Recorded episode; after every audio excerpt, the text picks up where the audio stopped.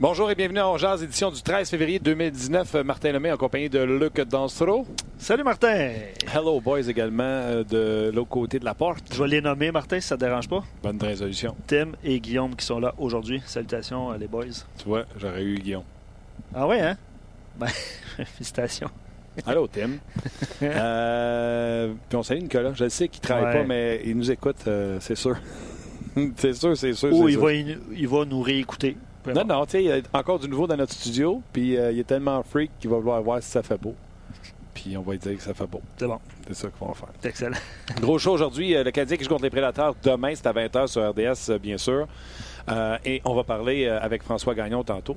Et également Chris Mason, analyste des matchs des Prédateurs euh, du côté de Nashville. On va parler du beau Piqué. On va parler. Quoi on va parler? On va parler de l'avantage numérique. On va parler des transactions également du côté des Prédateurs de Nashville. Donc, ça s'en vient. François Gagnon et Chris Mason, ancien gardien de but des Prads de Nashville. Oui, parce que du côté du Canadien, évidemment, cette semaine, il y a eu pas mal d'activités. Puis dans le cas des Prédateurs aussi, ça a été le cas avec l'ajout de Brian Boyle et de Cody McLeod. Cody McLeod. Mais ça fait quoi, deux, trois jours qu'on parle que les Prédateurs manquent d'attaque? Ouais. Puis avec la discussion qu'on a eue hier, euh, de la situation des défenseurs éventuellement qui euh, va peut-être être euh, problématique. Donc on a eu l'idée de, de parler à quelqu'un qui suit les Prédateurs. Puis tu l'as bien... joue contre eux autres. Exactement. Donc, Chris Mason, je ne sais pas si vous vous souvenez de lui, vous allez voir, euh, pour ceux qui nous regardent, Chris Mason, qui avait un style particulier, était euh, avait une bonne, bonne vieille barbe blonde. là. Ouais, mais là, il travaille à TV. Il a trimé Ben, ça, ça. Il a trimé ça, C'est ça. il Mais a nous autres, trimé on- ça un peu. À l'image, on l'a gardé, la, la grosse Ouais. barbe. Un bon, un, un bon vivant. Donc, ce serait intéressant de, de lui jaser. Euh, Canadien congé aujourd'hui, euh, journée de déplacement. S'ils sont capables de, de décoller avec euh, la tempête qui a frappé le Québec. J'espère que vous êtes restés en sécurité aujourd'hui. Vous avez été prudents. En tout cas, dans le coin de Montréal, je peux vous dire que beaucoup de gens ont décidé de faire le télétravail. Peut-être que c'est le cas également de notre collègue François. Salut François. C'est du télétravail pour mieux faire de la télépelle. Ouais. Malheureusement, la télépelle est pas forte. Ça prend du jus de bras pour, euh, pour y aller, mais on prend notre temps puis on va passer au travail. Ça prend, j'adore ça. De la télépelle puis jus de bras, là, là, tu pars le show comme faut, mon François. C'est correct. C'est bon. Ah, François, écoute, on a parlé en long et en large de la quatrième ligne, puis euh, je vais avoir une petite question ricochet à ça, mais avant, tu as signé la serviette à l'antichambre. Ouais, ouais, ouais, j'ai signé la serviette lundi soir parce que, écoute, j'ai signé, mais si tu te bien de la manchette, je signe, mais c'est pas parce que j'ai signé que ça veut dire que le Canadien est assuré d'une place en série, là. Ça veut dire qu'il m'a convaincu de la manière qu'il jouait, qu'il va se battre vraiment jusqu'à la fin. Mais euh, quand tu regardes ce qui se passe autour de la ligue, là, euh, euh, il y avait une, euh, une quantité de matchs hier soir, puis les adversaires directs du Canadien ont, ont pratiquement tous gagné. Là. Euh, la Caroline s'en vient, euh, puis s'en vient dangereusement. Boston continue de gagner. Euh, hier, honnêtement, je regardais ça, puis j'étais surpris parce qu'avec la perte de Pasternak, je me disais bon, euh, il va y avoir un sérieux problème parce que c'est une histoire d'un gros trio et c'est pour ça que je pense que Boston va aller chercher un autre euh, ailier euh, pour euh, avoir euh, plus de profondeur là, pour marquer des buts. Mais euh, le Canadien joue très bien, mais autour de lui, les adversaires jouent aussi très bien. Euh, alors, ça va être vraiment intéressant. Euh, tu as raison, tout le monde a gagné euh, hier. euh, Buffalo, la Caroline, euh, Columbus. Columbus, aimerait qu'on trouvait en chute libre. Euh, Bob s'est claqué un jeu blanc hier euh, par ce quoi. Donc, ça se continue du côté. Le Canadien ne peut pas lever le pied, tout simplement. Là, avant de poursuivre avec nos questions, juste informer les gens. Michael Chaput n'a pas été réclamé, donc va se rapporter du côté de Laval. Et les Red Wings ont mis Martin Furk euh, sur euh, au balotage. Donc, ça continue de bouger un peu euh, dans la Ligue nationale de hockey.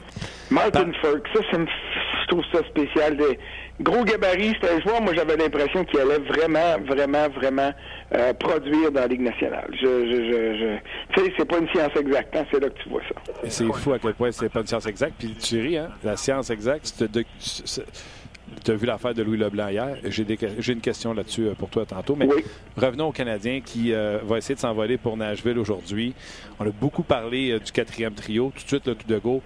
Le Canadien est-tu meilleur sur sa quatrième ligne aujourd'hui? Oui, oui, le Canadien est meilleur sur sa quatrième ligne, mais là, il est temps qu'on joue parce que là, je suis plus capable de parler de la quatrième ligne, puis de Dave ouais. Puis de Nate Thompson. Là. Euh, on va se le dire, c'est pas eux autres qui vont faire gagner le Canadien. Il faut qu'ils le fassent pas perdre, par exemple. Et on a vu samedi l'importance d'un quatrième trio quand le quatrième trio des Maple a marqué deux fois. Euh, moi, j'en revenais pas. Là. Frédéric Gauthier n'a pas eu de passe ni sur le premier ni sur le deuxième but, mais c'est lui qui a pratiquement fait tout le travail là-dessus. Euh, alors, le quatrième trio a signé son arrêt de mort samedi passé euh, parce qu'on a vu qu'un quatrième trio qui ne marque pas, et c'était le cas de celui du Canadien, ben, a aucune marge de manœuvre. Et euh, quand il se fait compter un but, et pire encore quand il s'en fait compter deux, ben là, à ce moment-là, ça met l'équipe dans le trouble. Fait que oui, avec des Louis et avec Nate Thompson, le Canadien va être mieux ferré au sein du quatrième trio. Mais euh, j'espère qu'il n'y a personne qui pense qu'ils vont aller scorer 20 goals chacun, là. Sais, il faut se calmer les nerfs un petit peu, là. C'est en haut du quatrième trio que ça va se passer, mais la beauté d'un quatrième trio comme celui-là, rappelle-toi les commentaires de Claude Julien après le match de la victoire contre les Jets, c'est que quand un quatrième trio que tu peux envoyer en présence régulière sur la glace, ça t'assure un tempo qui va être plus élevé de la part des trois premiers. Et c'est ça qui est important. Alors, on va voir ce que ça va donner, mais garde là. Les Louis, là, aux dernières nouvelles, ils jouaient dans la Ligue américaine. Alors, ça doit pas être parce qu'il faisait l'affaire des Flyers tant que ça, là. Et puis, euh, oui, il a marqué des buts avec le Canadien, mais ça fait trois ans de ça. Alors, est-ce qu'il va être en mesure de contribuer comme il le faisait avant? Je ne pense pas, mais ça va être un upgrade sur ce qui se passait avant avec le Canadien, puis on verra ce qui va se produire dans les prochains jours. Est-ce que c'est la fin de Hudon? Tu sais, as Byron qui est blessé, il va revenir, le Canadien va faire qu'il bouge un autre joueur. Est-ce que ça veut dire que Udon, puis on ne voudra sûrement pas le perdre au balotage. On doit croire que quelqu'un va le prendre. Donc, peut-être qu'on va essayer de bouger euh, avant la date limite des transactions. Si c'est pas dans une transaction parce que le Canadien acquis quelque chose, bien, au moins un choix de pêchage pour. Moi, j'ai l'impression que c'est ce qui va arriver parce que euh, euh, Marc Bergevin a amélioré son quatrième trio. Il a fait ce qu'il nous avait dit qu'il allait faire. Et Marc Bergevin répète toujours qu'on n'a jamais trop de défenseurs. Et là, il y aurait besoin d'un autre défenseur pour venir en relève à Koulak, à, à, des fois, puis peut-être même à Jordy Ben de temps en temps qui va peut-être avoir besoin d'un repos. Ben qui connaît une saison qui dépasse largement ce que je m'attendais de lui. Là. Euh, donc oui, tu as Altner qui est avec Laval, mais honnêtement, j'ai l'impression que euh, ton analyse de l'avenir de Charles Ludon avec le Canadien, puis c'est écrit dans le ciel depuis quoi? Depuis le mois de novembre, euh, va passer par une transaction. Euh, parce que honnêtement, si tu le mets au balatage, je crois oui que tu vas le perdre. Alors, euh, tant qu'elle perd pour rien, euh, tu, peux compléter une transaction pour aller chercher un défenseur de soutien à quelque part. Oui, je, pense que c'est ça qui va arriver. Bon, je t'ai vu à Corridors à l'Anticharme et te parlé de Zuccarello. J'ai adoré ça parce que tout le monde en a que pour Duchesne, Simmons, Stone, les gros noms. Et tu allé ailleurs si un joueur, tu sais, Marc Bergevin, là, moi j'ai toujours dit le passé garant du futur. Il est là, à la date limite de transaction. C'est lui qui a eu Petrie, c'est lui qui a eu euh, Vanek qui était les joueurs les plus demandés, mais il n'a jamais donné son premier, jamais donné son meilleur prospect pour ces gars-là. C'est avec des deuxièmes choix. Donc il va être là avec son deuxième choix, puis un, un, un B selon moi. Et ça, c'est des Zuccarello. Et ça, c'est des, euh, des joueurs, entre autres, que tu as osé, toi, parler. Qui tu verrais avec le Canadien pour donner un coup de main à, à Marc Bergevin? Eh mon Dieu, euh, je, pense pas vraiment qu'il va aller de ce côté-là. Parce qu'il y a tellement de joueurs disponibles, tu as raison, mais des gros noms qui vont réclamer tellement des gros prix en retour que, euh, tu sais, en ce moment, là, si tu t'appelles Yarmo Kokalainen, et puis tu lui demandes le gros prix pour, euh, pour Panarin, puis pour Bobrovski, parce que tu veux pas les perdre pour rien, mais le monde n'est pas fou, là. Ils savent qu'ils s'en vont, eux autres, à la fin de l'année. Fait qu'ils videront pas leur... Il n'y a personne qui va donner deux choix de première ronde pour Panarin, même si c'est ce qu'il vaut. Il n'y a personne qui va donner un choix de première ronde, un prospect établi, puis un, espoir junior pour Panarin. Du moins, je pense pas. Parce qu'ils savent qu'il restera probablement pas avec cette équipe-là, parce qu'il est écrit dans le ciel que ces deux gars-là s'en vont en Floride l'année prochaine à titre de joueur autonome. Donc, tant qu'elle est donnée pour rien, moi, j'ai l'impression que les Blue Jackets pourraient les garder puis dire, OK, on va aller le plus loin possible en série parce que nos partisans n'ont pas été gâtés depuis des années. Là, ils ont gagné, ils n'ont jamais gagné une ronde, je pense. Ils sont allés deux fois dans les cinq, six dernières années puis ils n'ont pas gagné de ronde. Alors, il faut, il faut qu'il se passe quelque chose là. Ça, ça veut dire quoi? Ça veut dire, puis même chose avec Ottawa, là, euh, tu sais, euh, pauvre Pierre Dorion, il n'y a pas de choix de première ronde. Il va finir dernier, puis il va le perdre, ce choix-là. Alors, euh, il va demander à Lune pour Duchesne puis pour Stone, mais je suis pas convaincu, moi, qu'il va avoir la Lune. Alors, la valeur d'un gars comme Zuccarello, c'est là que je reviens, va augmenter. Alors, si tu me dis, Zuccarello serait-tu bon avec le Canadien? Oui, mais il serait bon n'importe où ailleurs. Puis je pense pas que le Canadien a besoin de Zuccarello autant que les Blues de Boston en ont besoin, autant que les euh, Sharks de San Jose en ont besoin. Et ces équipes-là sont mieux ferrées que le Canadien en fait de jeunes joueurs prometteurs, surtout à la ligne bleue, pour convaincre les Rangers de bouger. Les Rangers sont encore en transition cette année. Là. Ce qu'ils ont fait l'an passé, envoyer la lettre puis dire on va reconstruire, ils ont échangé McDonough, ils ont échangé des gros noms, puis ils sont allés chercher des choix pêchage puis de la relève. Ben moi j'ai l'impression qu'ils vont faire pareil là.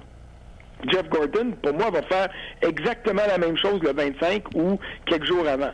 Alors, c'est pour ça que moi, je trouve que Zuccarello est probablement, dans les joueurs disponibles, celui qui représente la meilleure valeur rapport qualité-prix en fonction de ce que tu vas obtenir et de ce que tu auras à donner aux Rangers.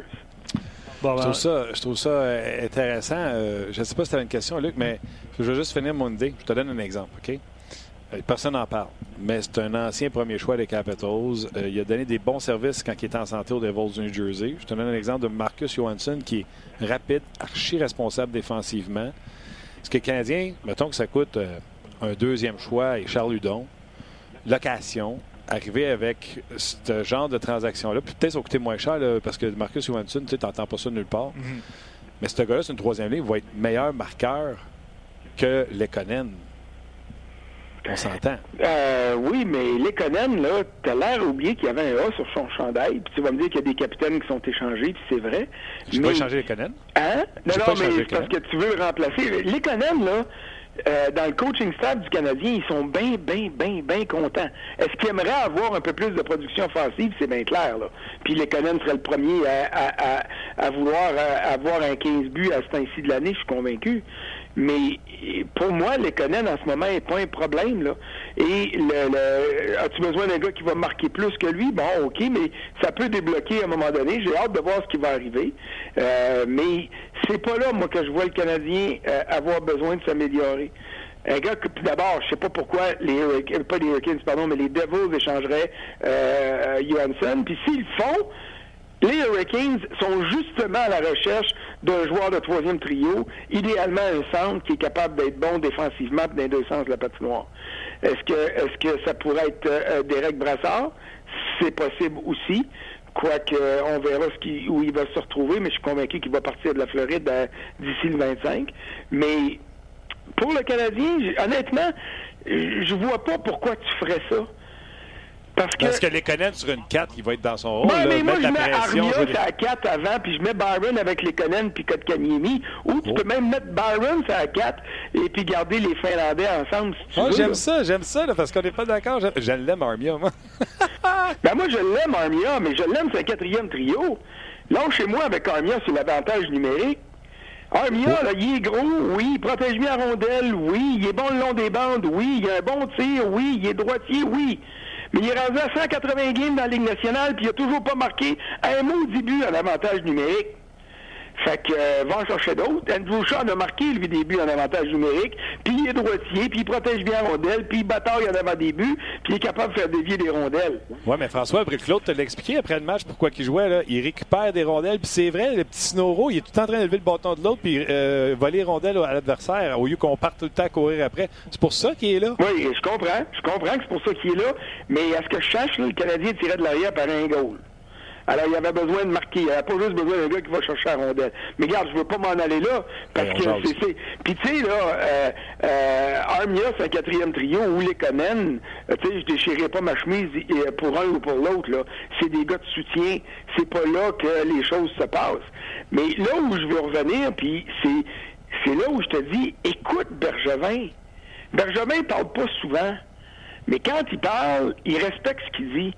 L'année passée, quand il a dit l'attitude, c'est la raison, on a bien lui, puis moi le premier, on dit c'était pas juste une question d'attitude. Sauf qu'il a changé deux gars pour changer l'attitude dans son vestiaire puis devenir un vestiaire positif. il a largué Pacioretty, puis il a largué euh, qui est remplacé par des joueurs pratiquement aussi bons, peut-être meilleurs, on verra, mais des gars qui ont nettement des meilleures attitudes. Tu peux-tu aller chercher un gars pour venir dans ton top 9 puis broussailler l'attitude de ton équipe quand c'est la plus belle valeur de ton équipe depuis le début de l'année? Moi, je pense pas. J'adore ce que tu dis. Donc, tu es en train de me dire que présentement, que ce soit. On ne parle pas des premiers là, joueurs. Là. On parle pas du Shane, de Stone, euh, Panarin. On parle des, des autres qui ne coûteront pas un premier choix. Là. Que ce soit Marcus Johansson, qui pour moi peut jouer sur un top 6, Kevin Hayes, Zuccarello. Toi, tu regardes le top 9 du Canadien. François, à cause de l'ambiance, la, l'atmosphère, l'attitude qu'il y a sur le top 9, il n'y a pas un joueur du top 9 que tu veux remplacer. Pas tout. Je te l'ai dit tantôt, si je fais d'autres choses puis je m'appelle Marc Bergevin, je vais me chercher un défenseur de soutien. OK. Puis n'oublie pas non plus une autre affaire importante, là. Tu penses-tu, toi, sérieusement que Marc Bergevin était convaincu qu'il allait faire les séries cette année? Non. Bon, ben, euh, voilà. Alors, oui, oui, le Canadien est intéressant. Oui, tu dis il faut récompenser les partisans. Oui, oui, c'est bien beau tout ça. Mais à un moment donné, quand tu as un plan puis tu y crois, faut pas que tu changes de bord puis que tu dises OK, je vais tout, tout revirer à l'envers. Et ça a été ça le problème du Canadien pendant des années. Puis là, on a un gars qui s'est fait critiquer, qui s'est fait lapider de critiques dans les deux dernières années, dans les trois dernières années. Puis finalement, tu te rends compte que, hey, peut-être pas aussi mauvais que le monde disait. Puis non seulement ça, il est peut-être pas mal meilleur que ce que le monde disait. Puis il a été patient, puis il n'a pas dérogé à son plan. Alors c'est pour ça que moi, je serais très surpris. Je te dis pas que ça arrivera pas, là. Mais Cavenise à Montréal, moi, moi, je n'ai pas besoin. Là. Je regarde l'équipe qui est là, puis je me dis, on continue comme ça. OK, j'aime ça. OK. Ça veut dire que tu fais, c'est pas mieux que qu'est-ce que j'ai.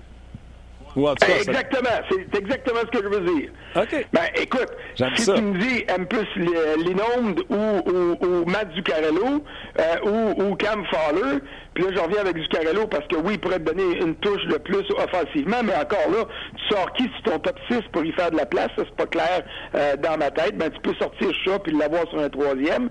Euh, mais à ce moment-là, là, tu, tu, tu recrées ce que je t'ai dit que je veux pas créer des mm. problèmes au sein de mon vestiaire.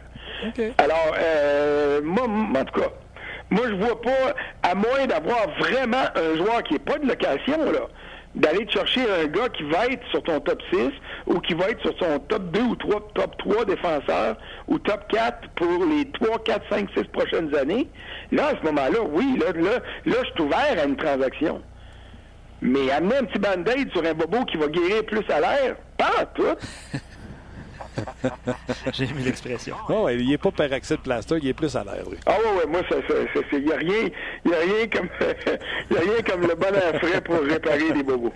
J'adore ça. Il y a Gabriel sur notre page qui dit OK, François, un défenseur, là, que ce serait une transaction hockey. Brady Shea, gaucher, 24 ans, signé à 5,2. Le Canadien doit s'embarquer dans des transactions hockey comme ça? Bien, euh, je suis bien d'accord. J'aime beaucoup le nom, tout ça. Mais c'est quoi son nom? C'est Bertrand, tu as dit? Gabriel. Gabriel. Mais tu me dis, Gabriel, pourquoi que les Rangers, qui sont en reconstruction, laisseraient partir un de leurs plus beaux prospects défenseurs? C'est justement pour faire de la place au Brady Shea, puis aux joueurs de cette trempe-là qui ont laissé partir McDonald l'année passée en disant on va les laisser apprendre, puis ils vont devenir. Tu sais, Mark Stahl, c'est parti, ça, là, là puis tous les plus vieux s'en vont, puis on va les remplacer par ces jeunes-là. Alors, écoute, si les Rangers s'intéressent à un gars du Canadien au point de dire on est prêt à vous donner Brady Shea en retour, ben oui, je suis bien d'accord, mais je vois pas pourquoi les Rangers feraient ça. C'est la seule objection que j'ai dans ton euh, dans la proposition. Parce que si Shea est disponible, si M. Lénon est disponible, si Cam Fowler est prêt à lever les clauses de non-mouvement puis de non-transaction associées à son contrat pour venir à Montréal, c'est bien sûr que j'embarque. Mais ça va coûter cher. Mais ça va coûter cher. Mais je suis prêt à payer pour ces gars-là. En autant que ça vaille la peine, mais tu, tu regardes la transaction, tu dis oui, c'est un bon move, mais, euh, mais d'ici le 25 euh, février, je crois pas que c'est vers ça que le Canadien va s'en aller. les Rangers, les Rangers vont dire ben non, pas Brady Shea, mais si tu veux Mark Stall, je suis pas cher sur Mark Stall. Puis là, tu vas dire ouais, il reste deux ans à 5,7 à Mark Stall. Bon, ça c'est trop cher. Mais un Mark Stall, un genre de Mark Stall, euh, qui est en fin de contrat et puis qui euh, qui coûtera pas cher, je serais, c'est ça que je chercherais si j'étais le Canadien en ce moment. OK, j'aime ça. On va, vous avez parlé du Canadien, puis je sais que plus tard, je veux juste poser la question aux gens. On a demandé aux gens, François, puis on va, on va pouvoir réagir plus tard. quelle équipe seront vendeurs et acheteurs? Vous en avez parlé un petit peu. Beaucoup de sagesse dans les propos, puis beaucoup de sagesse dans les réponses qu'on reçoit, François. Puis je vais t'en lire quelques-unes. Euh, Steve, sur euh, rds.ca, il dit c'est rare, mais je suis d'accord avec François. ça. drôle. Je sais pas si c'est une bonne nouvelle pour lui ou pour moi, par exemple. je vais te dire une affaire, François. le podcast là, est tellement bon pour ton image. Les gens t'aiment sur le podcast. Ben, tant mieux, c'est enfin en mots. Qui viennent sur Twitter de temps en temps, mais on, veut, on veut les garder avec nous autres, François. C'est mieux de même. Euh, tu vois, autre commentaire, je ne toucherai pas à Zuccarello. Le gain que le Canadien ferait avec lui comparativement aux ailiers droits euh, que le Canadien présentement est minime. Euh, ça, c'est le commentaire qu'on a reçu. France... Je suis d'accord là-dessus. C'est pour ça que je disais à Boston puis à San Jose ou à Nashville, des équipes comme ça. Mais euh, à Montréal, moi, c'est pour ça que j'amène pas quelqu'un dans le top 9. Ça vaut pas la peine de perdre tes bons assets pour le progrès que tu ferais avec la différence de Entièrement d'accord. Entièrement d'accord. Parfait. Autre commentaire euh, de François sur Facebook. La chimie est bonne sur les trois premiers trios et le quatrième s'est amélioré avec les dernières acquisitions. Si Bergevin veut encore bouger, il faut que ce soit un défenseur top 4 ou du soutien. Je sens beaucoup de sagesse sur nos pages, euh, les amis. Je l'ai dit, le meilleur, le meilleur blog hockey, c'est on jase des gens font pas des affaires. Amène-moi Crosby! Bon, il y en a, là. Non, ça va pas ça. Mais honnêtement, euh, répondez en grand nombre par rapport aux équipes que vous pensez qui seront vendeurs et acheteurs. Euh, puis le Canadien, évidemment, là, à, la lumière de ce que vous dites, euh, c'est soit le statu quo ou soit des petites transactions mineures. Ouais, que pensez que... En plus, on parlait avec Chris Mason tantôt, analyse des matchs des Preds, euh, les Preds qui ont dit qu'ils étaient les autres dans le marché. Je pense que si je te demandais des équipes acheteurs en partant euh, acheteuses, François, tout de suite, tu, parlerais des, des Preds. Oui, je parlerais des Preds tout de suite parce que Bon, c'est-tu la semaine dernière qu'on en a parlé, c'est ensemble, ça, de, de Brian Boyle? C'est une bonne acquisition, mais ça répond pas aux besoins qu'ils ont aussi. Là. Ils ont solidifié leur quatrième trio, mais eux ont besoin de, euh, de compléments sur les trois premiers trios, de, de plus de buts. Alors, euh, c'est certainement un club qui va bouger. Winnipeg, c'est la même chose. Puis là, ben, ils n'ont pas le choix. C'est tellement serré en haut de l'échiquier dans l'Ouest, là, qu'un euh, club bouge, l'autre a quasiment pas le choix. Et, j'ai hâte de voir ce que Vegas va faire aussi. Vegas a donné la lune pour Thomas Tatar l'an passé et c'était une affreuse décision de la part de George McPhee que j'aime beaucoup, mais avoir donné un choix de première, un choix de deuxième, un choix de troisième pour Tatar, alors qu'il n'en avait pas besoin justement, parce que c'était l'attitude, la chimie de son vestiaire qui a donné des résultats démesurés l'an passé à Vegas. Mais là, cette année, ils ont besoin de but. Euh, je regardais leur match hier contre l'Arizona, puis euh, il, manque d'ingrédients. La, potion magique a fait plus effet. Ils sont revenus à la normale. C'est pas une très bonne équipe, c'est une bonne équipe de hockey. Et ça, c'est un autre club qui aurait besoin de renfort pour euh, aller chercher un peu plus de production offensive. Pourtant, de ce côté-là, on a parlé peut-être de patience cette année. Puis McPhee disait la même chose que tu as dit pour le Canadien. Il aimait la chimie qu'il y avait sur ces trois trios, puis il voulait pas toucher à, rien. Donc, ça serait intéressant. Puis le puis même à l'interne. Oui, puis l'an passé, quand il a ajouté Tatar, Tatar n'avait pas de place. Il était à l'extérieur à regarder au cas qu'il y ait des blessures. Je présume qu'il savait qu'il y avait des gars fragiles, blessés un peu, puis il se disait ça me prend une, une veste de sécurité, euh, une ceinture de sécurité s'il se passe quelque chose avec, euh, avec mon équipe. OK. Euh, Ottawa, François. C'est pas sérieux. Euh, ça fait pitié, Ottawa. Je ne sais pas c'est quoi ta relation avec Pierre Dorion, mais je suis pas mal sûr que tu sois d'accord avec moi que Eugene Melnick, ça fait pas sérieux. Euh, Dorion, c'est soit qu'il est pris là-dedans ou il prend des mauvaises décisions. Puis là, tu as les gars qui travaillent en bas, les Crawford, les Guy Boucher, que eux autres. Écoute, il n'y a pas un gars qui va vouloir signer là. Non, mais c'est ça. Eux autres sont victimes. Les plus grosses victimes, c'est les coachs. Parce qu'en plus, un gars comme Guy Boucher, qui a, malgré tout son potentiel et puis toutes les qualités qu'il peut avoir, puis les défauts qu'il a aussi, mais là, le monde va s'accrocher juste ses défauts. Parce que les résultats sont pas là. Puis tu sais, rendu au mois de novembre, c'était surprenant. Souviens-toi, là, c'était-tu fin novembre, même début décembre, les gens d'Ottawa écrivaient, puis on, est, on est sur le pied d'égalité que le Canadien, vous pensez qu'on est assis, on va finir en avant de Montréal, puis pouf, tu as eu la blessure. J'étais au Colorado, ils sont fait geler, là, mais gelés solides par euh, euh, l'avalanche. Et puis, euh, après ça, tu as eu la blessure à Thomas Chabot, puis là, ça a commencé, ça a été à la fin des émissions. À la fin des émissions, c'est quand Anderson est sorti du net. Parce que sa seule chance, c'est qu'Anderson, non seulement soit bon, mais que soit. Tu sais, lui, il est tellement aléatoire. Quand il est bon, il est bon. Ça donne une chance à son, à son coach de gagner. Oui, mais regarde, hier soir, là, Anderson, euh, quoi, il a, il a, il y a 43 arrêts, 44 arrêts, 45. Puis ils sont fait planter pareil, quoi, 5 à 2 ou 4 à 1, là, je me souviens pas le résultat final. Alors, tu sais, c'est fini, là. Mais c'est ça qui est la joke, et c'est une bien mauvaise joke. C'est que Pierre Dorion, qui pour moi a fait une gaffe monumentale dans l'acquisition de, euh, de Matt Duchesne, il aimait Matt Duchesne comme directeur général. Et ça, quand un DG aime trop un joueur, c'est là qu'il fait les plus grosses gaffes de sa carrière. Puis généralement, ça coûte la job à ce gars-là. Tu regardes les grosses erreurs qui ont été faites. Peter Cheroli qui aimait Milan Lucic au point de dire Oh, m'a donné le gros contrat de sortir de Los Angeles puis t'amener à Edmonton. Ça y a coûté sa job en partie. Mm. Euh, Mike Richards, la même chose dans le temps avec Lombardi qui l'avait amené à, Los Angeles. Alors, Dorion a donné beaucoup trop pour un gars qui, dont l'avenir à Ottawa n'était pas certain. Puis même si tu le gardes à Ottawa, au salaire qu'il va commander, avec l'équipe que tu as là, tu gagneras pas, c'est du gaspillage d'argent. Puis Eugène Melnick gaspille pas de l'argent. En fait, il en gaspille parce qu'il ne devrait pas être propriétaire d'une équipe parce que lui, il n'est pas assez sérieux pour faire ce job-là. Mais, mais c'est ça, là. Puis si tu es Mark Stone, tu regardes ça, puis tu dis, ben oui, j'aime ma gang de gars. Ils vont m'offrir le même montant que je pourrais faire ailleurs, mais je veux-tu vraiment signer un contrat de 7 ou 8 ans ici? Pense pas, moi. Surtout que les Jets de Winnipeg, ça a l'air qu'ils sont prêts à donner à l'une pour lui. C'est un gars de Winnipeg. Et monsieur, je peux te dire une affaire, si euh, Pierre Dorion reçoit des offres, puis j'imagine qu'il en reçoit, là, autant pour Duchesne que pour Stone, il a pas le choix de les écouter. Ah, il a besoin de bien jouer ses cartes. Il a besoin de bien jouer ses cartes parce que sa job en dépend, selon moi. si son retour sur Duchesne n'est pas suffisant, puis qu'il regarde Hughes faire, euh, Jack Hughes se faire drafter par Colorado, c'est bail. Ah oui, non, mais écoute, ben, euh, Pierre Dorion, il a un avantage sur tout le monde. D'abord, c'est un gars d'Ottawa. Puis deuxièmement, puis là, je veux pas y manquer de respect. Là. Je, veux juste être sûr que je vais dire les choses comme il faut. Il n'y a pas un autre GM d'expérience dans la Ligue nationale qui accepterait de travailler avec les contraintes associées à Eugène Melnick.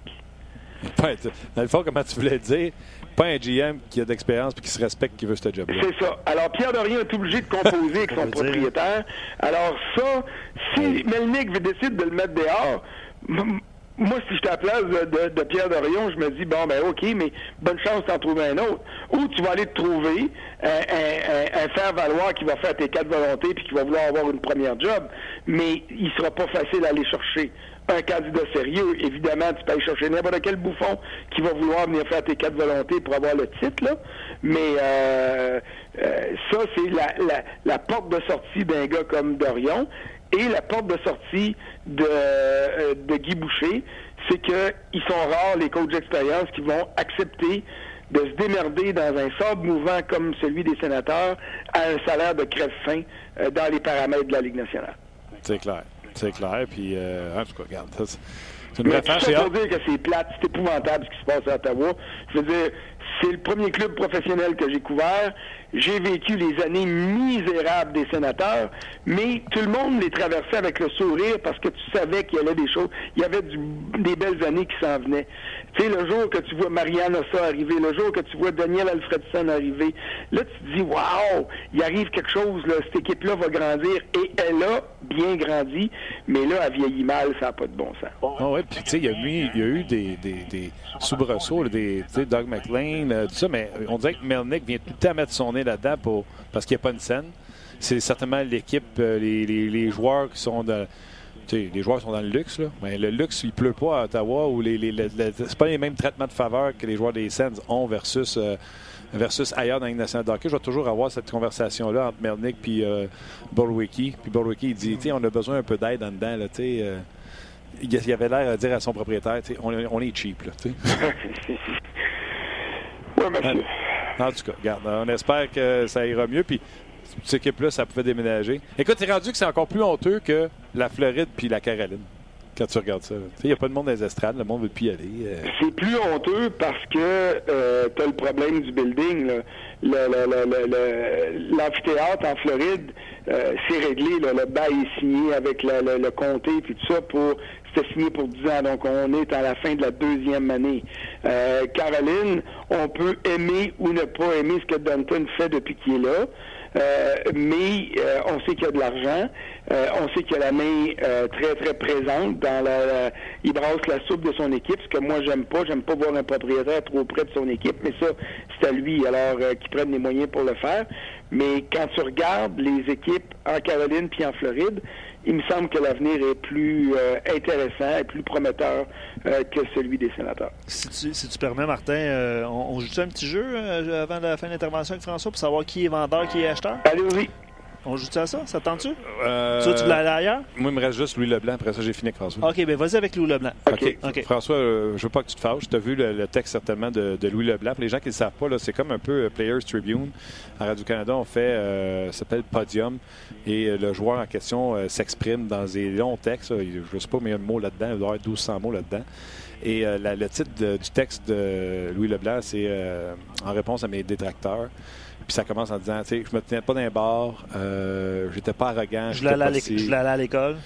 Et là, je lis le texte. Puis là, je comprends, là, partout, tout le monde s'est approprié le texte en disant pauvre Louis Leblanc, puis euh, euh, on s'est acharné sur Louis Leblanc. Puis je lis le texte, puis je fais comme, tu sais, en prenant pour acquis, là, bravo Louis Leblanc, ce que tu as acquis dans la vie, il y a bien des gens qui aimeraient ça jouer juste un match avec le Canadien de Montréal.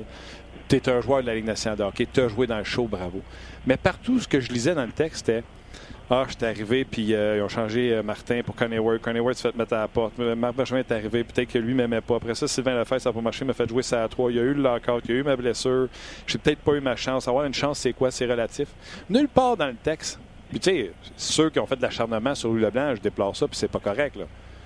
Mais nulle part dans le texte, j'ai lu Louis Leblanc dire Hey, j'avais pas plus d'antenne pour être un joueur qu'elle ait joué 1000 matchs dans la ligue. J'avais pas de talent, j'avais pas la passion, j'avais pas le, work ethic, j'avais pas.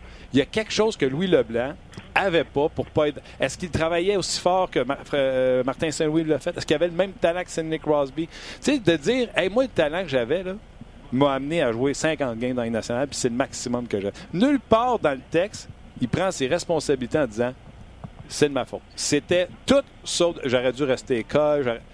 J'aurais aimé ça, moi, dans le texte, ils disent Regarde, moi, c'est ce que j'avais, puis je suis fier d'avoir joué ces 50 games.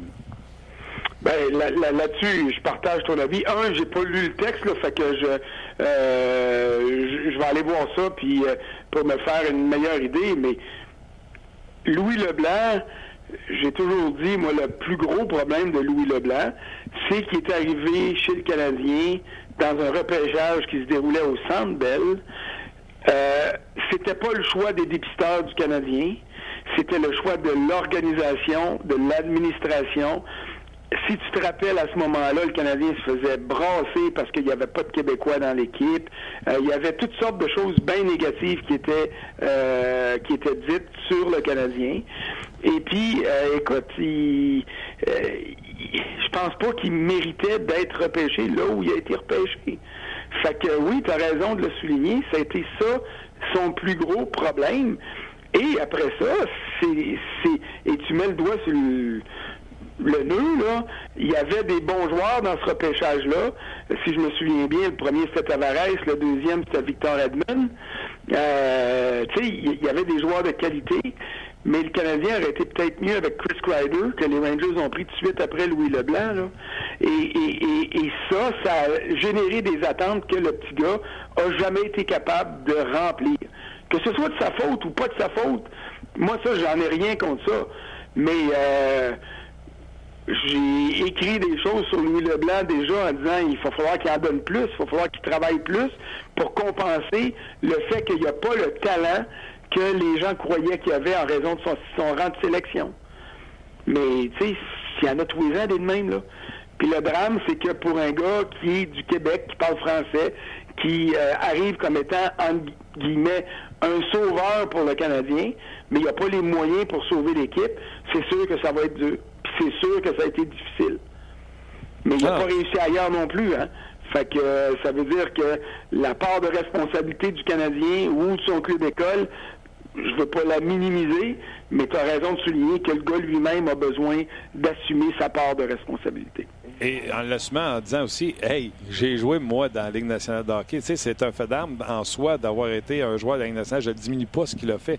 Fait juste dire à un moment donné, ça peut pas être la faute de Pierre, Jean puis Jacques, mais pas la tienne. Euh... Mais ça, là, c'est quoi? Ça, c'est de notre faute à nous autres. C'est de la faute des médias aussi. Euh, je m'excuse, là, je vais prendre deux minutes d'extra. là. Garde-toi. Il y a, il y a deux ans peut-être, là. Je suis dans un restaurant, puis je croise, il y a un gars que je croise, puis tout ça, puis il me dit son nom, puis son nom me dit quelque chose, puis tout ça, puis je dis, excuse, là, j'ai dit, je sais que tu as joué, mais puis là, ben, il me dit, ouais, ben, j'ai pas vraiment joué, euh, je me suis rendu dans la Ligue américaine, euh, puis tu sais, euh, puis là, là, il, puis là, il était comme déçu, puis il était comme gêné de me dire qu'il n'avait pas joué dans la Ligue nationale. Puis mettons, je me souviens pas de son nom, mettons qu'il s'appelait Martin, là. J'ai dit, hey Martin, j'ai dit, je m'excuse. J'ai dit, c'est de ma faute que c'est agi de même. C'est parce qu'on accorde trop d'importance aux gars qui sont dans la Ligue nationale, puis pas assez aux gars comme toi qui sont rendus au bout de leur rêve. Il y en a combien dans le restaurant ici à soir là, qui ont joué dans la Ligue américaine puis qui ont vécu leur rêve jusqu'au bout? Louis Leblanc, il a vécu son rêve jusqu'au bout. Alors, moi, je ne l'ai pas lu le texte, puis je vais aller le lire, mais ce que j'aimerais lire, c'est dire ça. Je me souviens d'une entrevue qu'Alexandre Degg a accordée à TVA Sport. J'étais bien choqué après Alexandre, j'aurais aimé ça la faire, cette entrevue-là. Puis il a dit, hey, j'ai quand même bien joué 657 matchs ou 627 matchs, je me souviens pas du chiffre exact, dans la Ligue nationale. Puis j'ai eu une belle carrière en Europe, puis j'ai élevé mes enfants, puis on a voyagé, puis j'étais un gars équilibré, puis j'ai fait une bonne vie, puis j'ai rien volé à personne. Oh. Ben, bravo. Tu sais, t'as réussi à te rendre là. C'est pas parce que t'en as joué 50 ou que t'en as pas joué 1000. C'est pas donné à tout le monde de pouvoir jouer 1000 matchs. C'est pas tout le monde qui s'appelle Joe Thornton puis qui peut rejoindre puis dépasser Howe pour le nombre de passes euh, obtenues dans une carrière dans la Ligue nationale. Puis c'est pas parce que tu te rends pas là que tu n'as pas été bon. L'important, c'est de te rendre au bout de ce que tu pouvais donner. Et la seule chose qu'on doit se demander dans le cas de Louis Leblanc, est-ce qu'il a donné tout ce qu'il pouvait aux Canadiens et surtout à lui-même pour se réaliser, parce qu'il a été repêché 9e overall, puis à titre de 9e choix repêchage, les gens s'attendaient à plus. Oui, c'était 18e. Puis... 18, excuse-moi. pas de trouble. Puis euh, je trouve que tellement tu as raison. Euh, euh, tu sais, je vais prendre mon exemple. Sais, euh, moi, j'ai jamais eu de talent pour jouer plus haut que où ce que j'ai joué. Euh, j'ai toujours considéré qu'il me manquait des affaires dans mon jeu. J'étais gardien de but, mais je savais que j'avais du 16, je savais que j'avais une lecture de jeu incroyable, mais j'avais pas l'agilité. Les mains ne montaient pas pour faire des arrêts. Euh, j'avais pas ce qu'il fallait. Puis à un moment donné, il y a un gars qui est dans le hockey qui me dit non, non, T'en avais bien plus que tu pensais. Toi, ton problème, c'est que tu penses que tu es travaillant. Tu dis tout le temps, je travaille, je travaille, je travaille, mais tu travailles juste sur tes forces. Tu n'as jamais voulu travailler sur tes faiblesses. Tu travailles mal. Sais-tu quand tu te fais dire ta véritable face, comment ça fait mal? Aujourd'hui, je le dis, je travaillais mal, puis j'avais pas ce qu'il fallait. C'est ça, tu sais. Oui, Louis Leblanc, si les gens se sont acharnés dessus, il fait bien de, le mentionner. Mais hey, moi, j'ai joué dans la Ligue nationale de hockey, Louis Leblanc. Mais moi, j'avais, j'ai donné le maximum de ce que j'avais avec ce que j'avais. Puis ça peut être ce que j'avais, pas juste le talent. Ça peut être comme euh, Alexandre Degg t'a donné l'exemple est parfait. Lui, il l'a dit. La passion pour le hockey, là, il l'avait pas plus que ça. ça. Il était bon, il était talentueux. Moi, euh, Alexandre Degg a donné 600 gains dans nationale de hockey parce qu'il était pas passionné. Comprends-tu? On peut le dire. Il peut le dire. Les gars peuvent le dire. Moi, c'est juste ça. C'est pas parce que Lefebvre l'aimait pas. C'est pas parce que parce que Louis Leblanc avait ça à donner puis il n'avait pas plus dans le tank. Ah ouais, on fait le petit jeu. Là. on, fait, le petit jeu. OK. Bien, évidemment, on met ça en Facebook Live, Martin? On est là encore. Hein? On est encore là. On est encore là. OK. On va faire le petit jeu rapide. Là. Je sais que plusieurs auditeurs ont des suggestions par rapport à, exemple, Pittsburgh. Pittsburgh est acheteur. Fait faisons le petit jeu, puis essayons de voir euh, euh, où pourrait aboutir Pittsburgh est acheteur, mais il n'y a pas grand chose des poches. non, mais c'est un peu ça. Est-ce que Pittsburgh est acheteur, les gars? Oui, mais ils n'ont pas grand-chose à donner. Ben, je suis d'accord. Il est acheteur, mais ils ont déjà ils ont déjà amélioré leur équipe avec Biouxag, là. Fait que ça, il a compté son premier but. Mais c'est en haut de ça qu'il faut que ça qu'il faut que ça se place. Mais euh, acheter, mais ils s'en vont pas magasiner chez Rolls Royce, là. Ils n'ont pas le budget pour ça. c'est bon. OK, euh, du côté du Lightning, qu'est-ce qui va se passer? Ah, moi, j'ai hâte de voir ça. François, je vais te laisser répondre à ça. J'ai hâte de voir le premier gros move, entre guillemets, de euh, Brisebois comme directeur gérant. les regarde jouer hier. Écoute, ils ont mis Calgary dans leur petite poche dans l'arrière. Il n'y a pas besoin de, il y a pas besoin de grand-chose. Il n'y a pas besoin, tu sais, quand c'est pas brisé, tu le répares pas, là. Fait que, euh, en tout cas, j'ai pas l'impression qu'il va y avoir euh, des grands, grands mouvements du côté de, du côté de, de Tampa Bay. Ça a été plus fait l'année passée. Ouais, 11 défaites seulement depuis le début de la saison. Ça n'a pas de sens. Ça n'a pas de sens. OK. Euh, vous avez brièvement parlé de Boston tantôt, peut-être un Zuccarello, par exemple, ou un Hayes. Est-ce que Boston va être, va être actif? Moi, je pense que Boston est acheteur, surtout avec la perte de Pasternak. Là, il parle de deux semaines, mais ça, on verra bien combien de temps ça va prendre. Alors, moi, j'ai vraiment l'impression que les Blues vont être acheteurs. Je suis François, pas besoin de rajouter. OK. Islanders de New York, qui est une surprise au même titre que le Canadien. Est-ce qu'ils vont garder le statu quo ou vont tenter de s'améliorer? J'ai hâte de t'entendre, François, parce que là, déjà, tu sais que là, Moriello et Kovalchuk, il y a une relation. Là, déjà, on relie les deux ensemble pour un retour de Kovalchuk. Il faut qu'il s'améliore. Je suis entièrement d'accord. Kovalchuk, ça coûte cher à 6,5 pour encore deux ans après cette saison-ci. Mais les Islanders ont des sous. Euh, et il y a la, relation Lamoriello, ça c'est clair. Euh, Zuccarello pourrait très bien citer. Euh, est-ce que les Rangers seraient prêts donc à échanger avec leurs rivaux de, de, Long Island parce qu'ils retournent là, là? Ça, je ne sais pas, mais, mais je pense, moi, que du côté des Islanders, oui, on a besoin de faire quelque chose pour améliorer l'équipe. Tu es d'accord avec ça toi aussi? Oui, j'ai parlé, oui. Ouais, OK, excellent. Euh, puis on ne fera pas toutes les équipes, évidemment. Là. On en a parlé abondamment. C'est sûr, c'est sûr, c'est à bubble. Il faudrait que tu nous nommes. Là. Dans l'Ouest, là, sont-tu vendeurs ou acheteurs? je veux savoir Ottawa. Évidemment que c'est vendeur. Ah, Ottawa, Ottawa Est-ce qu'il va y avoir du mouvement? Mais les, ah gros, les, grosses décisions, là, si tu veux t'amuser, puis tu es à Saint-Louis, tu fais quoi, là? Tu es rendu en série. Il y a un mois, là, on était prêt à vendre tout le monde. Euh, en ce moment, on va dire une chose, là, ils ont trouvé, ils ont réglé le problème devant le filet avec Bennington. Alors, euh, cette équipe-là gagne. Même chose pour Philadelphie, qui était vendeur au mois de décembre. Euh, là, en ce moment, là, c'est, je vais te dire une chose, c'est, pas sûr, moi, à moins de me faire offrir la lune pour Simmons, je suis pas sûr que je le laisse partir. J'ai l'impression que les Flyers sont capables de revenir. C'est tough, hein? Les Flyers, moi aussi, j'étais sur Ben Wagon quand il y en avait 8 de suite, 7 euh, ou 8 de suite, François. Mais aussitôt qu'une équipe, tu l'as dit tantôt en ouverture de show, aussitôt qu'une équipe gagne, ça les, remet plus loin. ils sont à 10 points du Canadien. Puis l'équipe qui ont à rattraper, c'est les Penguins de Pittsburgh. Tu mettrais-tu de l'argent? Tous les pingouins vont sortir du portrait des séries. Non, non, je suis d'accord avec toi là-dessus. Puis Caroline est à quoi? À deux points de Pittsburgh, là? Un. À un point de Pittsburgh. Fait que c'est sûr que là, t'as pas juste une équipe à rattraper. T'en as deux, puis t'en as trois. Alors, ça, ça aide pas. Mais euh, disons que du côté de Saint-Louis, euh, Doug Armstrong, qui devait être un gros vendeur, là, il, pour moi, il, c'est plus calme, mais peut-être que du côté des Flyers, euh, tu peux te permettre de vendre, mais euh, ça va dépendre de la valeur. Si tu étais prêt à donner Simmons, là, tu n'es peut-être pas prêt à le donner. C'est ça que je veux dire. ça va peut-être l'aider à aller chercher un peu plus de valeur. J'ai hâte de voir, dans le cas des Blues, euh, on sait qu'Armstrong n'a jamais été gêné de bouger. Est-ce qu'il va être tenté d'aller chercher un gardien? Un Brobovski qui sait qu'il va perdre le 1er juillet.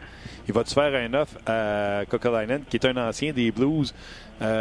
Écoute, c'est ce qui manque au Blues de Saint-Louis. Oui, c'est le fun Bennington, là, mais c'est. Tu sais, ils rentrent en série avec Bennington, vont se faire sortir en 5. Ben, je le sais pas, là. je le sais pas. Il, écoute, il y a 9 victoires à ses 11 derniers départs, là. C'est, c'est, ils, s'en sont cherchés tellement des gardiens des dernières années que là, ils n'ont un. Même chose pour Carter Hart euh, euh, avec les Flyers. Quoique, c'est pas lui, Hart, qui a gagné hier euh, au Minnesota. Mais euh, c'est intéressant. Chicago, tu sais, Chicago, c'est intéressant aussi. C'est les deux prochaines équipes, là. J'ai hâte de voir qu'est-ce qui va se produire avec, avec ces équipes-là. Arizona, que moi j'aime pas comme composition d'équipe et comme gestion d'équipe, mais euh, écoute, ils sont dans le portrait des séries là, puis euh, malgré des tas de blessures, alors c'est vraiment intéressant ce qui se passe là on, parle d'équipes qui sont en bas de 500 et qui sont dans la course aux séries. Non, non, mais oui, mais ça, c'est à, cause de la réalité de l'Ouest. là.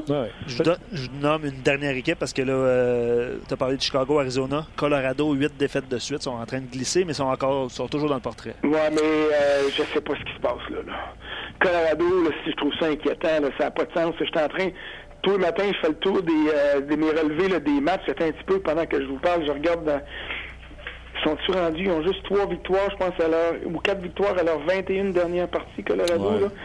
Écoute, ça a plus de sens, là. Y a-tu besoin d'un changement de coach? C'est, je suis rendu là, moi, là. Puis c'est sûr qu'ils vont avoir le premier choix des sénateurs, donc euh, il y a des choses qui s'en viennent qui vont être intéressantes. Trois victoires à leurs 21 derniers matchs. Trois victoires, 13 défaites, puis cinq autres en prolongation, tir de barrage. Mais, mais c'est pas une équipe qui a marché un trio trop longtemps. Si tu regardes la composition de l'Avalanche, c'est pas vraiment une bonne équipe. Ils sont pas un joueur d'être à challenger pour euh, un demi-finale de conférence. Entièrement d'accord avec toi. Ils sont à fait... un trio de pouvoir le faire. Exactement. Fait que, tu sais, c'était l'Avalanche, c'était Joe Sakic, c'était le fun ce qu'on vit présentement, c'était le fun ce qu'on a vécu l'an prochain. Mais tu l'as dit, François, lui, il rentre l'année prochaine. Là, il n'y a pas un, mais il y a deux premiers choix dans un très bon repêchage. Il, il, tu comprends-tu qu'il n'est pas acheté? Il y, a, il y a deux troisièmes, un deuxième. Fait qu'il y a cinq pics dans les trois premières rondes. Ah, tu y vas avec ça, là? Si Jack Hughes se ramasse là. ouais, ben c'est ça. Ben, sens-tu comment ça change ton ouais. équipe? Jack Hughes, c'est un autre premier choix, mettons, pour aller chercher un défenseur. Ils ont déjà McCarr, qui est peut-être le meilleur jeune défenseur à ne pas jouer dans la Ligue nationale de hockey. Euh, tu sais, il commence à. Puis là, ils vont en décider à prendre avec le gardien. Apparemment, ouais. il va sortir. Fait que c'est pas nécessairement Grubauer qui va être son gardien de but d'avenir. Mais euh, bon, et moi, c'est ce que je fais chez l'Avalanche. J'achète, j'achète pas, c'est sûr. Ah, non, non, mais ça, là, là-dessus, je suis d'accord avec toi. Je, j'aurais jamais mis le nom de, de Colorado comme étant un club acheteur. Jamais.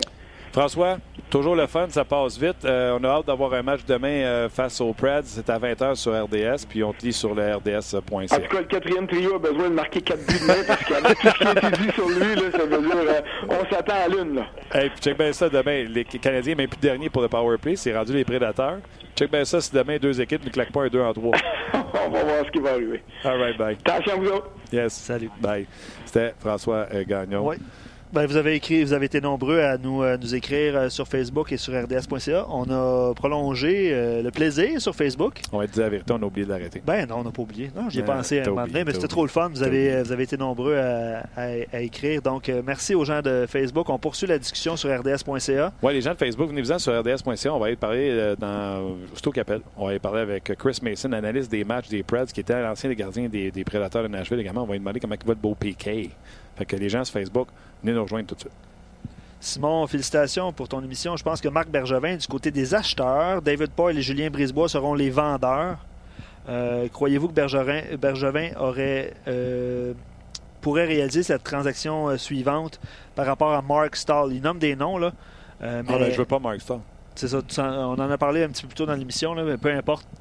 Si Mark Stahl est disponible à cause de son salaire, surtout. Son salaire puis le rendement qu'il donne la glace, là, Mark Stahl, c'est plus ce que c'était. C'est non. Je te dirais que l'équipe des Rangers y est passée euh, sur nos pages.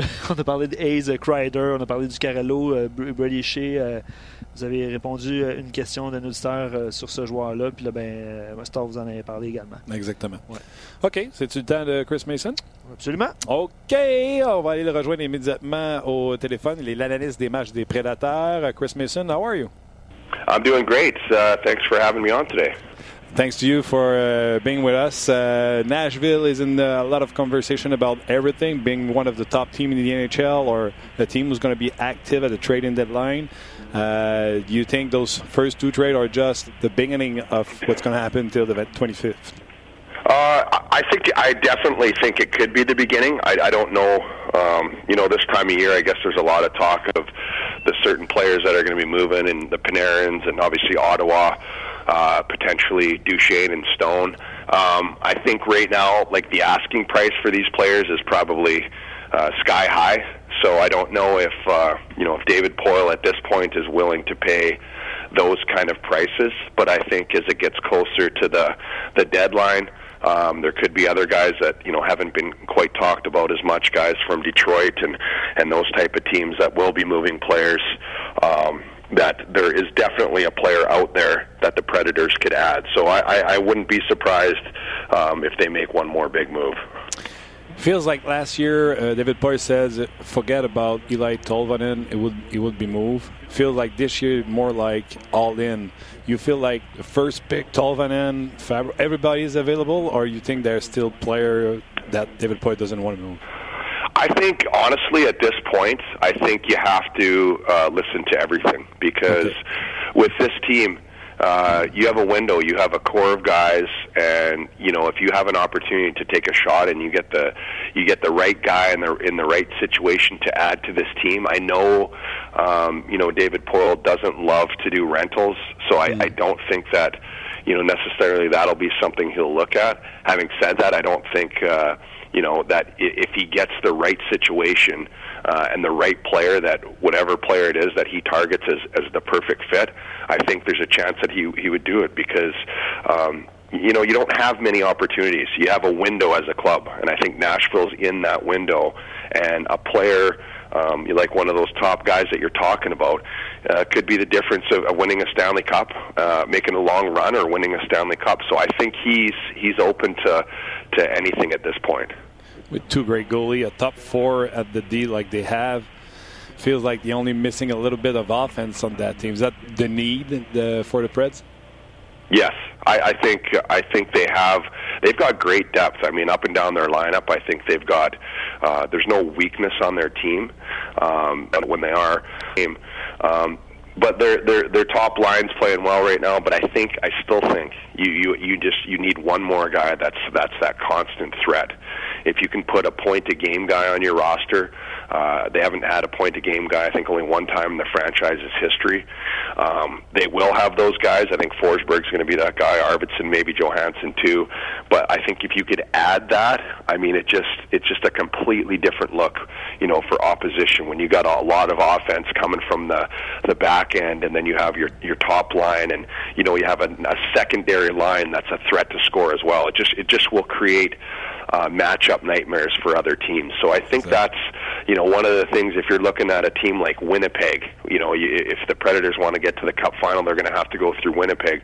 That's something that they have. You know, Predators have uh, you know a lot more positives I'd say than than Winnipeg's in terms of uh, you know their their goaltending and maybe their depth as a team. But I think Winnipeg's got a lot uh, more guys that are are threat threats to score. So I think if Nashville could um, bring in one of those guys along with uh, you know Brian Boyle, who they you know size was something they needed a net front guy. I think it's a completely different look and a, a lot more of a dangerous team. Let me go for a quick uh, translation. Euh, en conversation avec Chris Mason, l'ancien gardien de but des Prédateurs de Nashville, maintenant analyste. Euh, première question, j'ai demandé s'il s'attendait à avoir des Prédateurs euh, occupés d'ici le 25 février. Il a dit oh oui. Il pense que les deux premières transactions sont que des, le début. Par contre, il parle plus de David Poy, qui n'est pas un fan des joueurs de location. Peut-être plus une transaction hockey, surtout s'il pourrait impliquer des Tolvanen ou Fabro ou un, premier choix également du côté des, Prédateurs de Nashville. Mais c'est surtout à l'attaque qu'il voit l'importance d'avoir un joueur important, un joueur d'un point par match pour lui ferait une grande différence, surtout s'il jouait sur une deuxième ligne. Ce serait difficile pour les autres équipes de faire des match-ups. So, uh, we feel like uh, Panarin would look good in yellow. Pardon me, sorry? I, I, th- I think Panarin would look good in yellow.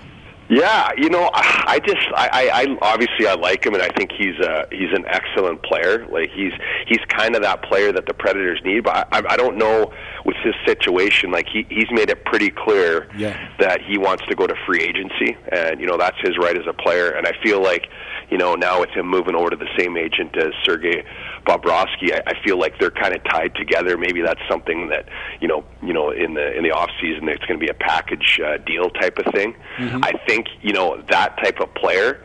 Um, to me, if I'm a fantasy general manager and you know I'm the general manager of the National Predators, I, I look at a guy like Mark Stone as a guy that's maybe a better fit. I'm not okay. saying Panarin wouldn't fill that need of that scorer. He definitely would.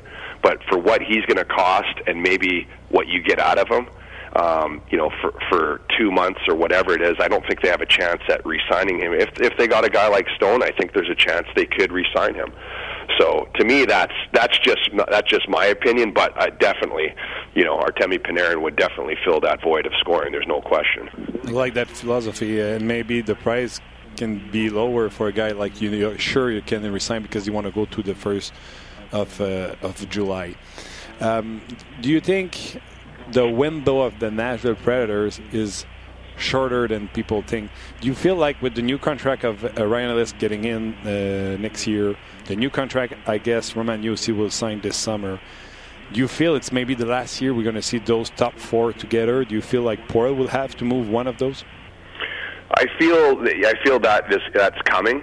Um, I don't think the window uh, for the, the team gets any shorter because of it. Because I think, um, regardless of what happens or who they move, if it's in the top four um, I think they've got some really good prospects in the pipeline. And and I, if you look at any other team in the league, um, you don't have that nobody has four defensemen like that. No so I'm not saying it's not a benefit, but you don't need it to win. And what it does, if you're going to move one of these guys, it opens up salary to add you know, an offensive player, re-sign somebody like a, a Mark Stone or whoever. Um, I'm just throwing that name, but it, it, it adds, you know, it opens up space for that. And um, I, I feel like the guy, the trend here is, is Ryan Ellis could have went to free agency and probably got two or three more million per year. You know, that's that's and that, that's a fact. And I think wow. guys are taking less here. Uh, for whatever reason, because they they love it here and they believe in the group, and um, you know that it's a pretty pretty unique situation that doesn't necessarily happen on a lot of other teams. So we'll have to see, but I, I think that's uh, that's a possibility once you re-sign a Roman Josi because he's he's very capable, he's one of the, the highest paid defensemen in the NHL. So we'll have to see how that works out, but it's possible that they move one of those guys. And you were talking about those prospect in the pipe. If one of those move, but you got to get something in return and something big. If it's PK Subban, because I had the chat the other day with Pierre Lebrun, and we were talking, you know, if they sign Josi, you want to keep him. Ellis is cheap at 6.25. What about Ekholm at not even 4 million? So, example, if it's you move PK Subban, you're going to get good young defensemen in exchange. Yeah, that's exactly right. I mean, you know, what, what team – wouldn't PK Subban help? You know, he's going to exactly. add. I mean, there's there's such a premium for elite defensemen in this league. I mean, you look at teams, uh, you know, like Edmonton or you know teams that are full of offensive guys, but they just don't have the defensemen, uh, you know, to take a legitimate run at anything. You're going to get prospects, you're going to get young players, and, and re draft picks. Basically, whatever whatever you want to kind of restock your cupboards. I think as an organization. So, um, you know, it's it's definitely a big piece to, and a good good uh, equity to have to have those kind of uh, players, those top four defensemen. Where if you were to move one, you could definitely get a lot in return. I'll go for a quick uh, translation here. Um, toujours en conversation Chris Mason, analyse des matchs des Prédateurs. Euh, j'ai parlé de la fenêtre. Premièrement, j'ai parlé de Panarin. Il dit un bon joueur, puis euh, oui, mais on est comme sûr qu'il il était clair. Il veut pas signer le 1er juillet. Il dit moi, je serais peut-être plus intéressant un Mark Stone que tu aurais la chance de re-signer. Puis je trouvais son idée tellement bonne. Tout le monde envoie tellement Panarin à Nashville. Je trouve que son idée est excellente. J'ai demandé est-ce que la fenêtre commence à rapetisser parce que euh, la conversation, vous avez entendu au podcast avec Pierre Lebrun, qu'on disait peut-être que c'est la dernière année où on va avoir quatre, euh, ces quatre défenseurs-là. Je pense pas que ça ferme la fenêtre parce qu'ils ont des bons jeunes défenseurs. Et oui, quatre défenseurs, ça te permet de gagner, mais trois excellents, c'est encore bon. En plus défenseurs ou des défenseurs qu'ils auraient en échange. Donc, puis en plus, ça va libérer de l'argent pour peut-être signer plus de joueurs à l'attaque. Bref, euh, Chris Mason, euh, plusieurs bonnes idées s'il était euh, directeur gérant des prédateurs de Nashville, disons-le comme ça. Chris, uh, you already the Preds already made uh, two deals. Um, I understand it's depth uh, acquisition for the for the Predators, but how do you see those two players help the the Preds? Well, well, I, I think when you look at the Preds before, I, I just feel there are certain teams that uh, would have a physical edge size wise, Dallas is a big team. Yeah. Um, San Jose, Winnipeg, obviously, I think that is the big one for me. That I just think when you look at going into a seven game series with with some of these team, St. Louis, another team playing really well. They've got big, uh, big, strong players. So I think they they had to add that. And you know they were talking maybe Simmons or you know Boyle and, and some other bigger players that were that were out there that could be available. So I think like having addressed that need again, it, it just changes the look of your team. You just have a different, you know, you're going to the front of the net and you gotta you gotta get in front of the net and you're dealing with Dustin Bufflin you know, you got to be a big guy. You got to be able to get there and, and get into those battles. And I think Brian Boyle um, is, is certainly that guy. He's played, uh, you know, he, he go, does a lot of power play, penalty kills. He's a big guy, good on the face-offs, can play the wing. So I, I think they got a really good piece. Uh, they gave up a second rounder, but they they identified a need that they had to address. So I think it was a great trade to get him, and then Cody McLeod again going down the stretch um, you know, you, you certain certain teams you're playing a heavy physical team. He's a guy that uh, you put in the lineup, and it just it changes the way that other teams play against you and the way that they handle your top players. I had a picture. What would you do as a goalie for Winnipeg if Bufflin and Brian Boyle are right in front of you? Yeah, I would just probably close my eyes and hope it hit me and go down. yeah, those are two guys. You know, it's probably not getting to the net if they, if they're both in front of you. You know, it's got to be a perfect shot. But man, it's uh, that would be yeah. tough to see around. I'll tell you. Yeah, big meat. Um, hey, it's amazing. We don't understand here in Montreal. Montreal, we're 31st in the NHL for the power play. But I was looking this morning. Now it's Nashville. It's even. I can't understand what happened to your power play that's yeah. Every we're still everyone's trying to figure out. I, I've stopped. Uh, you know, I do the TV for the team, and it's it's getting to the point where, you know, it's getting it's tough to analyze.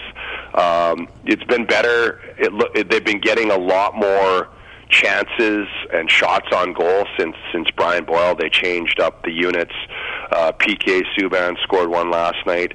Great job moving the puck around. They get it to Mill. He just puts it on net. Brian Boyle in front of the net. Goalie doesn't see it and that's kind of you know the been the missing link the entire season is they move it around but they just don't get shots and then there's not traffic in front of the net consistently mm. but I think uh, you know the last few days it's looked a lot more dangerous but it, it's it's something that it's just uh, it's one of those things that you know the team's so good five on five, and that's really been the the big reason for their success this season is five on five play, and the pen, the power play just just hasn't got it done. There's been a couple stretches where they've had you know a few good games in a row but I, I feel now with with Boyle here, I, I think again it, it looks different. It looks now like you know it's more threatening. I thought they had a really uh, last game a couple really good power plays uh, that they had a lot of threatening chances but didn't score, and eventually they scored. So we'll have to see. It uh, it's moving in the right direction. We got a, a goal here, a couple goals in the last few games. So, but uh, it's definitely been. Uh, an eyesore for, for a large part of the year. Tomorrow is going to be two for three for Montreal and uh, two for three for Nashville. yeah, yeah. Watch, yeah. Both both will explode, and they'll uh, they'll be twenty percent the rest of the way. Exactly. Okay, last one. Uh, you know, we were Montreal, so people want to have some news from PK. We know he, he was hurt, so talk to us about PK Subban. How's he doing in uh, Nashville, and since he has been back? Yeah, I, I think it's taken him uh, a little while to to get going uh, from his injury. Um, he was he was good last night, and I think uh, after the break, um, the bye week and the All Star break, he's looked a lot better. It, it's tough when you miss you know, you miss 20 games and you come back into the middle of the season and everybody's going full speed. It's, uh, you know, the coach, uh, Peter Laviolette, always says it's like trying to catch a moving train, you know, when, when you're running. It's, it's tough to do. It's tough to get back up to full speed. But I think the break was really good for him. And I think since the break, it looks like he's got more jump back in his game, and um, he looks like more like himself. He scored a big goal last night, so obviously, you know, a guy like PK with good for the confidence, and you know, he start playing with a little more swagger and you know that attitude that he has out there. So it, it, it's coming around. He's starting to look uh, more like himself. So PK's being PK. Yeah, there you go. PK being go. PK. Exactly. Chris Mason, always a pleasure. Thank you very much for your time. Hope you have a good game uh, tomorrow and talk to you soon. Okay. Thank you for having me on. Appreciate it. Thank you, uh, Chris. Uh, bon, euh, bon, bon appel, Luc, d'avoir appelé euh, Chris Mason. Je résume ses dernières réponses. Euh, euh, pour la transaction de Boyle et de McLeod, euh, ça répondait à un besoin. Euh, peut-être un peu trop léger du côté des, des, prédateurs. En plus, si on doit affronter les, les Jets de Winnipeg, des équipes, des équipes pesantes dans l'Ouest. donc, c'est une bonne acquisition. Puis en plus, Boyle, on l'utilise devant le filet en avantage numérique. On sait que l'avantage numérique ne va pas bien. puis il y avait du succès avec les Devils. Exact. 6 buts en avantage numérique. C'est que je lui ai demandé ouais, comment t'expliques ça, l'avantage numérique? T'as encore pire que celle du Canadien. Qui aurait dit ça? Disait, tu sais plus quoi analyser. Tu sais, tu sais plus quoi dire pour expliquer que ça marche pas. C'est une équipe qui joue en périphérie. On n'amenait pas les rondelles au filet. Puis surtout, il n'y a pas de trafic devant le filet. C'est ce que Boyle euh, fait et règle un besoin qu'il y avait de ce côté-là. Par contre, leur succès, c'est basé sur l'excellent jeu à 5 contre 5. Donc demain, ça met la table. Les Canadiens sont excellents à 5 contre 5. Les Preds sont excellents à 5 contre 5. Puis les deux sont pourris en avantage numérique. Euh, j'ai dit à Joe, check bien ça demain. 2 en 3 les deux. puis il dit, ouais, puis ça va continuer à 20% le restant de l'année. Puis on va l'air des, des niaiseux. De nous parler de Piqué Souban. Il dit que c'était euh, difficile pour lui avec sa blessure. Comme Peter Laviolette, l'entraîneur dit, c'est comme essayer d'attraper un train qui est en route. Euh, c'est pas facile. La pause lui a fait du bien euh, pour lui. Il a retrouvé du jump. Il a retrouvé. je sais pas, De l'entrain. de l'entrain et euh, du son swag, tu sais, euh, Oh! l'attitude de Piqué. Donc, euh, Piqué, Bing, Piqué, tout simplement. Euh, donc, euh, très intéressant de jaser avec, euh, avec Chris Mason. Bon, Jack. Ouais. C'était bon. Ouais, là, ouais. j'ai vu les gens, là, tu sais, euh, pendant l'entrevue, qui disaient euh, Imagines-tu euh, Piqué à Toronto? Ouais, c'est Eric qui écrivait ça, puis qu'à Toronto, les Prédateurs pourraient ré- récupérer un attaquant top 6. Euh, en tout cas, ils concoctent une transaction. C'est sûr que tu en as parlé, Martin, de toute façon, là, le, le contrat de Ryan Ellis qui vient, qui commence l'année prochaine. Les Prédateurs devront euh, re-signer euh, Roman Josie. C'est sûr qu'on fait des mathématiques, euh, comme Pierre Lebrun l'a si bien dit cette semaine, puis on fait bon, ben Piqué euh, gagne 9 millions, alors bye bye. Exact.